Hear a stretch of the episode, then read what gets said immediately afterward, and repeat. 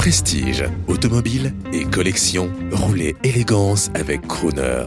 Bonjour, euh, Pierre Novikov, euh, Arcurial Motorcars pour Crooner Radio. On va parler de la plus vieille voiture de la vente, elle est de 1898, donc on a l'impression que c'est une petite calèche aménagée. Il n'y a pas vraiment de volant, il y a des manettes.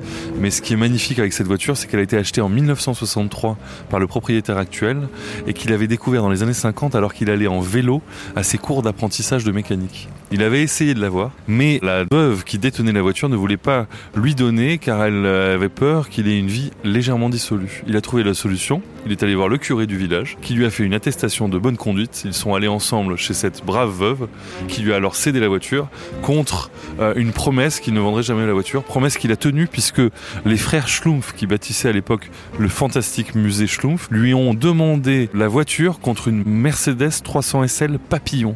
Une voiture qui vaut aujourd'hui 1,2 million. Eh bien, le monsieur a tenu sa promesse et il a gardé la voiture.